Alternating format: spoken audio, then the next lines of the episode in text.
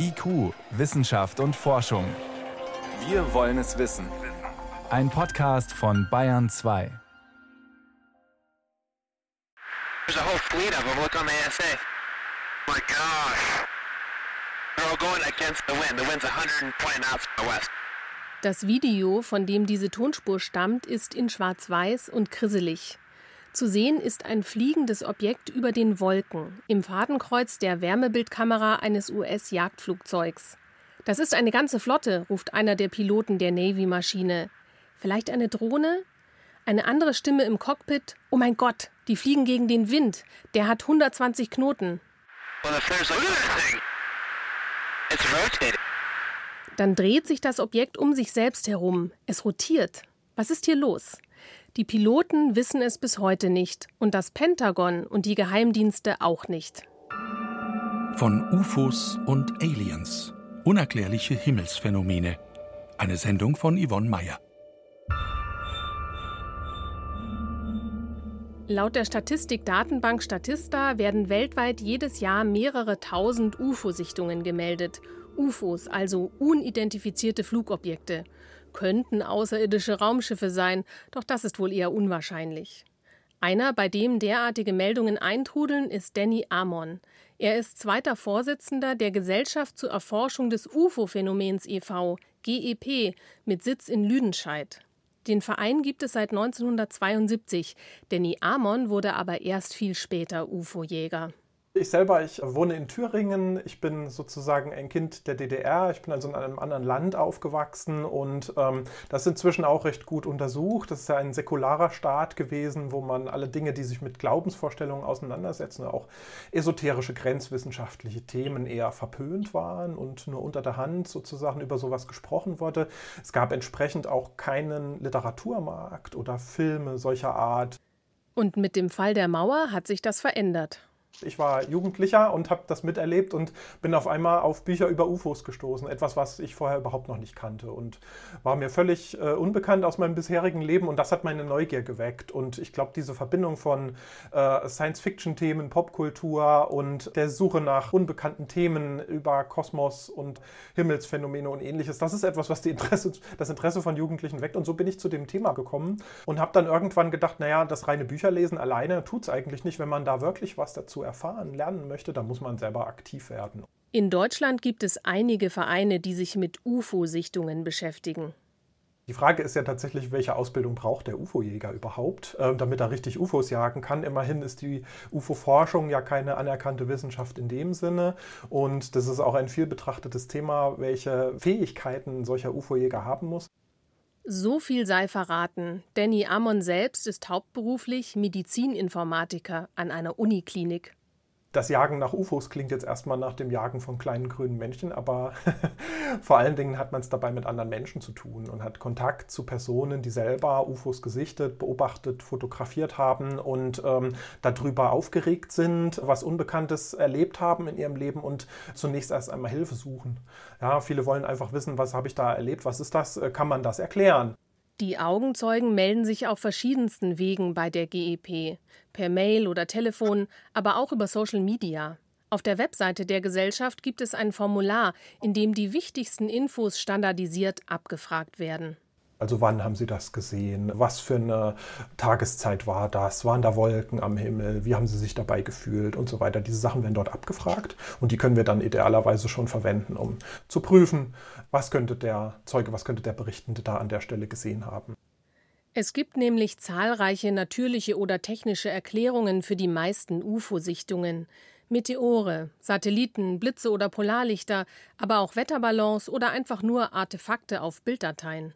Sehr oft sind Vögel oder Insekten Verursacher von seltsamen Spuren auf Fotos, die dann im Nachhinein betrachtet werden und wo man gar nicht sehen kann, das war tatsächlich jetzt ein Insekt, das in kurzer Distanz zur Kameralinse durchs Bild geflogen ist und vielleicht sogar zur Nacht angeblitzt worden ist durch einen Blitz und dann als leuchtender Punkt am Nachthimmel sich darstellt und in Wirklichkeit aber tatsächlich ein Insekt nah an der Kameralinse ist.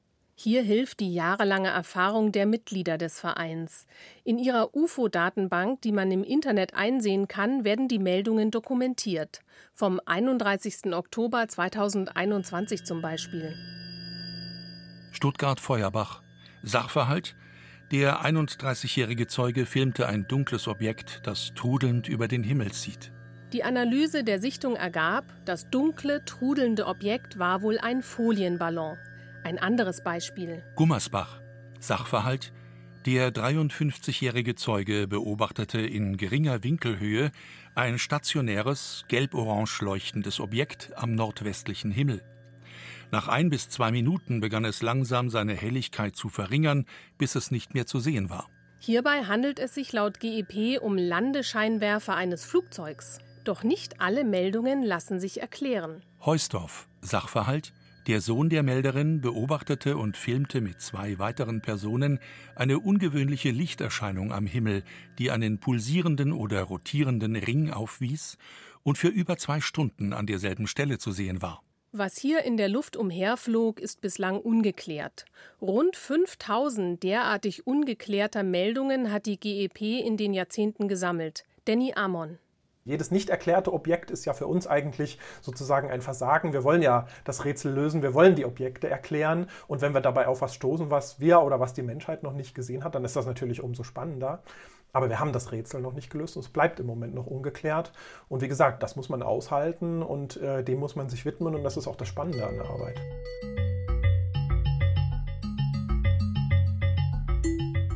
Was viele überrascht, das UFO-Phänomen gibt es noch gar nicht so lange. Erst seit 1947 nämlich. Der US-amerikanische Amateurpilot Kenneth Arnold hat damals das erste Mal von neun schimmernden, unidentifizierten Flugobjekten berichtet, die er am 24. Juni 1947 beobachtet haben will. Erst dachte er, die Lichtblitze seien Spiegelungen der Fenster in seinem Flugzeug gewesen. Als er die aber öffnete, seien die Lichtblitze immer noch da gewesen. Auch Gänse seien es nicht gewesen, so der Pilot, sondern eher etwas wie Untertassen oder konvexe Objekte. Viele Jahre später beschrieb er die Art und Weise, wie sie geflogen sind, mit Untertassen, die über eine Seeoberfläche hüpfen, wie man das vom Steineflitschen kennt. Was auch immer Kenneth Arnold damals gesehen hat, die fliegenden Untertassen waren seitdem in der Welt. Leider wurde die Erforschung dieser Phänomene seitdem mehr oder weniger den Laien überlassen, sagt der Professor für Raumfahrttechnik Hakan Kayal von der Universität Würzburg. Allerlei Bücher über Außerirdische wurden veröffentlicht, krisselige Videos ins Internet hochgeladen und die Menschen, die über UFOs berichtet haben, in die Schwurbler-Ecke gestellt. Eine verpasste Chance, so Hakan Kayal. Ich denke, ein kleiner Teil von den Phänomenen, über die berichtet wird, ist wirklich sehr interessant und sehr merkwürdig und äh, selbst nach längerer Untersuchung ungeklärt. Und in diesem kleinen Teil der Daten, die ungeklärt bleiben, steckt doch das Potenzial, etwas Neues zu entdecken. Denn auf der ganzen Welt berichten Menschen täglich über unerklärliche Himmelsphänomene. Warum sollte man dem nicht auf den Grund gehen wollen? Erstens könnten ganz neue Naturphänomene entdeckt werden oder zweitens natürlich fortschrittliche Militärtechnologie anderer Staaten, die in unseren Luftraum eindringt. Und drittens? Es könnten aber auch tatsächlich außerirdischen Ursprungs sein. Signaturen, Aktivitäten außerirdischen Ursprungs könnten es auch sein. Und ich bin der Meinung, dass in allen drei Fällen die Bedeutung für die Gesellschaft groß wäre. Wir würden in allen drei Fällen, wenn man mal positiv denkt und optimistisch denkt, profitieren davon, von den Ergebnissen seien es technologische Fortschritte, die wir dann auch zivil benutzen könnten. Das wäre ja äh, sehr vorteilhaft. Wenn es neue Naturphänomene sind, könnte es sein, dass sie ein neues Licht auf die Physik sogar werfen durch die Entdeckung dieser neuen Naturphänomene und vielleicht helfen, einige der Fragen, die heute in der Physik noch nicht beantwortet sind, zu beantworten. Wenn es außerirdische Intelligenzen sind, tatsächlich na dann sind die Konsequenzen sowieso immens äh, für die ganze Gesellschaft, nicht nur für die Wissenschaft und Technik, sondern für uns alle. Und deswegen denke ich, sollten wir die Phänomene nicht ignorieren, sondern danach forschen, ernsthaft forschen. Das wurde in den letzten 70 Jahren versäumt, aus verschiedenen Gründen. Und ich denke, wir sollten das jetzt nachholen. Der Raumfahrttechniker lehnt sich mit dieser Forderung weit aus dem Fenster. Er persönlich kennt keinen anderen Wissenschaftler aus seinem Fachgebiet in Deutschland, der noch aktiv im Job ist und sich für die Erforschung von UFOs ausspricht. Genauer gesagt, Hakan Kayal spricht sich dafür aus, UAPs zu erforschen. Der Begriff kommt aus dem Englischen. Unidentified Aerial Phenomena, zu Deutsch unidentifizierte Phänomene in der Luft oder im Luftraum. Man verwendet ja diesen Begriff UAP, Unidentified Aerial Phenomena, unter anderem um anzudeuten, dass die beobachteten Phänomene auch zum Beispiel vom Wetter kommen könnten, dass es Leuchtphänomene sein könnten, im Gegensatz zu physikalischen Objekten, was das Wort UFO ja unterstellt. Unidentified Flying Object, darunter versteht man sofort ein Objekt, wogegen bei UAP könnte es auch ein Blitzphänomen zum Beispiel sein, eine Leuchtkugel oder etwas ähnliches, weil eben von einem Phänomen gesprochen wird und das ist allgemeiner gefasst. Schlagzeilen machten die UAPs im Sommer 2021. Da veröffentlichte das Pentagon, das US-Verteidigungsministerium, einen lange erwarteten Bericht zu UAPs. Eine gekürzte Variante ist der Öffentlichkeit zugänglich. Untersucht wurden UAPs, die zwischen 2004 und 2015 gemeldet wurden, und zwar von Militärs oder dem US-Geheimdienst, insgesamt 144 Vorfälle. Bei 18 davon wurden ungewöhnliche Bewegungs- oder Flugmuster beobachtet, auffällig, so ähnlich wie in dem Video, das zu Beginn der Sendung schon Thema war.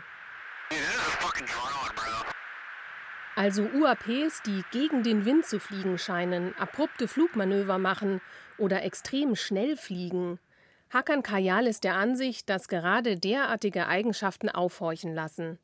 Auch Geräuschlosigkeit, dass man keinen Antrieb erkennen kann oder dass sie scheinbar intelligentes Verhalten zeigen, also ausweichen oder die Beobachter verfolgen, gehören dazu. Das Pentagon teilte die UAPs in seinem Bericht in fünf Kategorien ein. Müll in der Luft, zum Beispiel Folienballons, natürliche Luftphänomene wie Eiskristalle, die seltsame Signale im Radar hervorrufen können, dann militärische Technologie, die geheim gehalten wird, feindliche Systeme wie zum Beispiel Drohnen und andere. Und diese anderen, die lassen UFO-Gläubige natürlich aufhorchen, denn außerirdische Raumschiffe müssten ja theoretisch in diese Kategorie fallen. Hakan Kayal hat den Bericht natürlich auch gelesen. Das, was da rauskam, war erwartbar, würde ich sagen. Also ich habe persönlich nicht erwartet, dass da sensationell neue Erkenntnisse veröffentlicht werden, sondern der Bericht sagte im Grunde genommen, dass es Fälle gibt, schon seit längerem eigentlich, die untersucht worden sind und trotzdem nicht erklärt werden können. Also ein kleiner Teil der Vorfälle kann nicht erklärt werden durch sie. Sie wissen nicht, was es ist und sie sagen, es sollte aber geforscht werden danach, weil es eben zumindest die Flugsicherheit gefährdet, diese Phänomene, und vielleicht sogar die nationale Sicherheit gefährdet. Das Pentagon geht auf jeden Fall nicht davon aus, dass die unerklärten Phänomene außerirdische Flugobjekte waren. Raumfahrttechniker Hakan Kayal findet den Bericht dennoch außergewöhnlich. Was sensationell ist, könnte man sagen, nämlich, dass es ihn überhaupt gibt. Es ist nämlich so, dass seit ungefähr 70 Jahren auch in den USA UFOs auch belächelt worden sind, ignoriert worden sind. Menschen wurden auch diskreditiert und es hieß immer, nein, nein, UFOs gibt es nicht, nein, nein, nein, nein, nein. Die Antwort war auf die Frage, ob es UFOs gibt, immer nein. Und jetzt sagen sie aber definitiv schwarz auf weiß in dem offiziellen Bericht, doch, es gibt UFOs und wir müssen erforschen, was sie sind. Wir wissen aber nicht, was sie sind, was diese Phänomene sind. Doch Hakan Kayal hat ein Problem damit, wenn ausschließlich das Pentagon oder andere militärische Einrichtungen die UAPs erforschen. Denn dann könne man nicht davon ausgehen, dass das, was dabei entdeckt wird, auch an die Öffentlichkeit gelangt. Und das schade der Wissenschaft und dem Erkenntnisgewinn und rufe darüber hinaus wieder Verschwörungstheoretiker auf den Plan. Klassisches Beispiel dafür ist die berühmt-berüchtigte Area 51 in der Nähe der Kleinstadt Roswell im US-Bundesstaat New Mexico. Dort soll ja, so sagen die UFO-Fans, schon einmal ein außerirdisches Raumschiff abgestürzt sein und die US-Regierung halte das seit Jahrzehnten geheim. Der Astronom Seth Shostak vom SETI-Institut in Kalifornien kennt die Geschichte natürlich auch. Das ist natürlich ein Vorteil für die, die behaupten, dass uns schon längst Aliens auf der Erde besucht haben. Sie nehmen an, es gibt sichere Beweise dafür, aber irgendjemand in diesem Land hält das geheim. Die US-Regierung natürlich. Seth Shostak kennt sich aus mit Außerirdischen. Er sucht hauptberuflich nach intelligentem Leben im Universum. SETI steht für Search for Extraterrestrial Intelligence, Suche nach außerirdischer Intelligenz. Das Institut selbst ist eine Nichtregierungsorganisation, die aber mit der NASA und anderen Einrichtungen kooperiert. Seth Shostak und seine Kolleginnen und Kollegen nutzen eine Radioantennenanlage in Kalifornien, um ins Weltall zu lauschen. Sie versuchen im natürlichen Rauschen charakteristische technische Signale zu finden, die von intelligenten Zivilisationen stammen könnten. Ich habe tatsächlich schon für die US-Regierung gearbeitet mit der höchsten Geheimhaltungsstufe. Und um ehrlich zu sein, ich war noch nie beeindruckt davon, wie die Regierung Dinge geheim hält. Ich glaube, das können sie nicht. Aber gut, manche Leute glauben das. Aber dann muss man weiterdenken, dass jede Regierung auf der Welt das Geheimnis behalten kann. Denn sonst würde das ja heißen, dass die Außerirdischen nur die USA besucht haben. Das finde ich komisch. Was war denn nun in Roswell und mit dem abgestürzten Raumschiff? Auch hier müssen wir zurück ins Jahr 1947. Damals erschienen Presseberichte am 8. Juli, dass eine fliegende Untertasse in der Nähe der Kleinstadt Roswell abgestürzt sei. Soldaten sollen sie dann gefunden haben. Im Jahr 1980 wurde die Geschichte in einem Buch wieder aufgegriffen und die Verschwörungserzählung nahm so richtig ihren Lauf. Ein Raumschiff sei da abgestürzt, Leichen von Aliens geborgen worden und klar, angeblich wurde alles seitdem von der Regierung geheim gehalten. Doch 1994 wurde offiziell bekannt, bei dem abgestürzten Objekt handelte es sich um einen Ballon, der mit Schallsensoren ausgestattet war. Damit wollte das Militär von der Roswell Army Air Force Base aus sowjetische Atomtests aufspüren, ein Projekt mit der höchsten Geheimhaltungsstufe. 1997 wurden auch noch weitere Zeugenaussagen zu den Außerirdischen ausgewertet, mit dem Ergebnis, entweder waren sie erfunden oder es lag eine Verwechslung mit ganz menschlichen Fallschirmspringern vor. Seth Shostak? Ich glaube, Roswell ist ein Vorzeigefall geworden, ein bekanntes Beispiel, das die letzten 70 Jahre dafür herhalten musste, um anzudeuten, dass wir schon mal Besuch bekommen haben. Gerade die Geheimniskrämerei um die UAPs und die UFOs macht es Verschwörungsgläubigen leicht, alles Mögliche in diese Phänomene oder den Pentagon-Bericht hinein zu interpretieren, sagt Seth Shostak. Mehr noch, der SETI-Forscher findet das Argument unsinnig, die Regierung würde eine derartige Nachricht, also dass wir nicht allein im Universum sind, geheim halten. Warum sollte die Regierung uns das nicht erzählen? Das wäre doch sehr interessant. Viele Leute an Universitäten könnten das studieren. Man könnte Objekte im Deutschen Museum ausstellen. Warum sollten sie es geheim halten? Sollten wir wirklich außerirdisches Leben finden, in welcher Form auch immer, werde das natürlich die Menschheit verändern.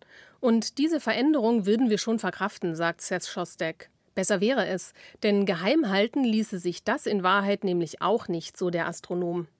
The sky is being watched all the time. I think maybe some people don't realize this, but Wissen Sie, der Himmel wird dauernd beobachtet.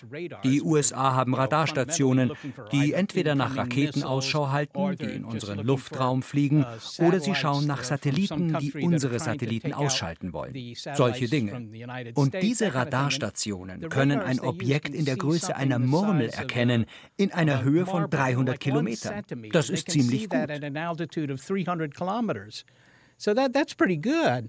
Und man sollte doch annehmen, dass man ein außerirdisches Raumschiff sehen könnte, wenn es hier herumfliegt. Klar, man kann immer sagen, die US-Regierung verschweigt uns das. Aber es gibt fast 1000 Satelliten, die jeden Tag Fotos der Erde machen. Da sind einige von den Europäern. Die sehen auch nichts. Und es gibt Hunderttausende Amateurastronomen auf der ganzen Welt. Die sehen auch nichts.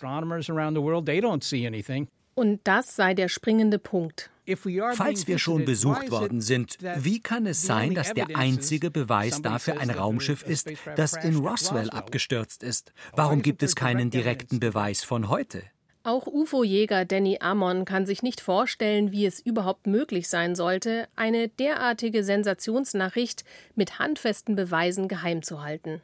Das sehe ich ganz ähnlich. Also tatsächlich ist es so, dass sich ja auch herausgestellt hat, dass solche sehr umwälzenden Erkenntnisse oder Entdeckungen sich immer sehr schlecht geheim halten ließen. Man muss dann tatsächlich die große Weltverschwörung annehmen, wenn man sich vorstellt, wer da alles dicht halten müsste. Und wenn wir darüber nachdenken, dass also das moderne UFO-Phänomen seinen Ausgang im Jahr 1947 genommen hat, das sind also über 70 Jahre, die wir nun dieses Phänomen beleuchten, ist doch die Frage, äh, wenn seitdem tatsächlich etwas versucht würde, geheim zu halten, wie schafft man diese tatsächliche unglaubliche Geheimhaltung über diese großen, also es sind ja Generationen von Menschen involviert, die da dicht halten müssten und das ist einfach sehr unwahrscheinlich. Das heißt, es gibt also definitiv keine Außerirdischen auf der Erde, Danny Ammon? Ich glaube auch, dass man mit einiger Wahrscheinlichkeit sagen kann, dass wir zurzeit nicht wirklich von Außerirdischen besucht werden. Das ist auch so ein bisschen das Ergebnis unserer eigenen Arbeit. Über 95 Prozent der Meldungen, die an uns herangetragen werden, lassen sich herkömmlich erklären. Und die restlichen 5% geben weiter Rätsel auf. Und Danny Ammon und seine Kollegen haben sich die natürlich besonders genau angeschaut.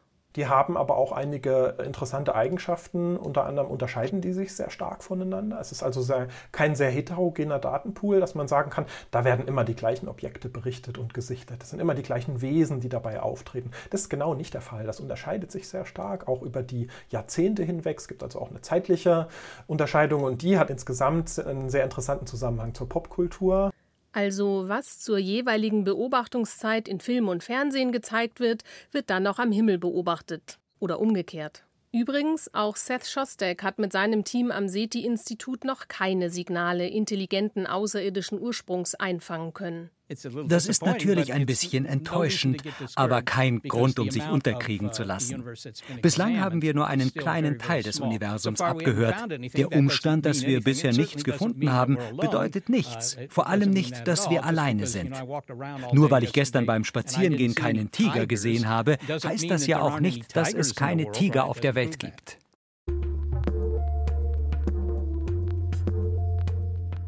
Auch ein renommierter Harvard-Professor lässt sich nicht unterkriegen.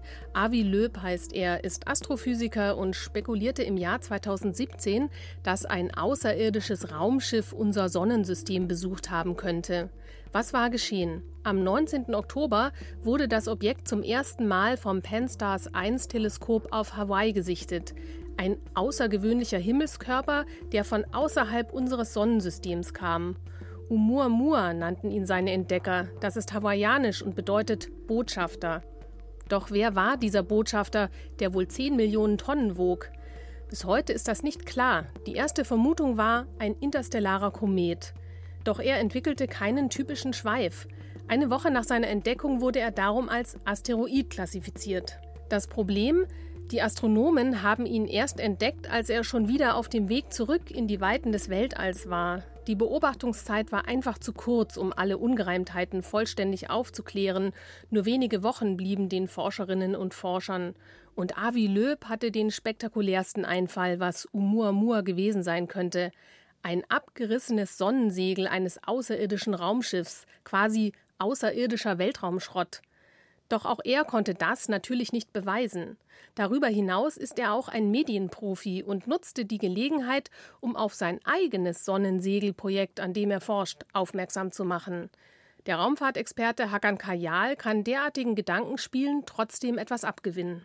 Was Avi Löb macht, ist, er hat ja auch ein Projekt gegründet, vor kurzem erst das Galileo-Projekt, was eben sich nicht nur mit Oumuamua beschäftigt, sondern eben mit den UAPs auf der Erde auch. Und er plädiert hier auch dafür, dass sie, ähm, das UAP-Phänomen ernsthaft erforscht werden sollte. Ich denke, das ist ein Gewinn für die Wissenschaft, weil er ja doch bekannt ist.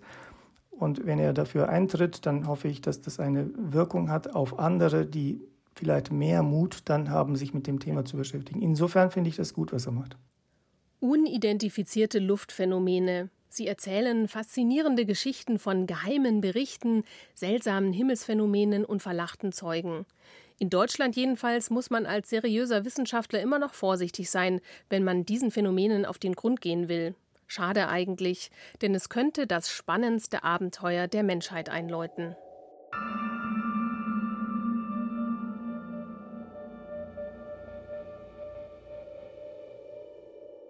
Das war IQ Wissenschaft und Forschung. Heute mit dem Thema von UFOs und Aliens. Unerklärliche Himmelsphänomene. Eine Sendung von Yvonne Mayer. Redaktion Iska Schregelmann.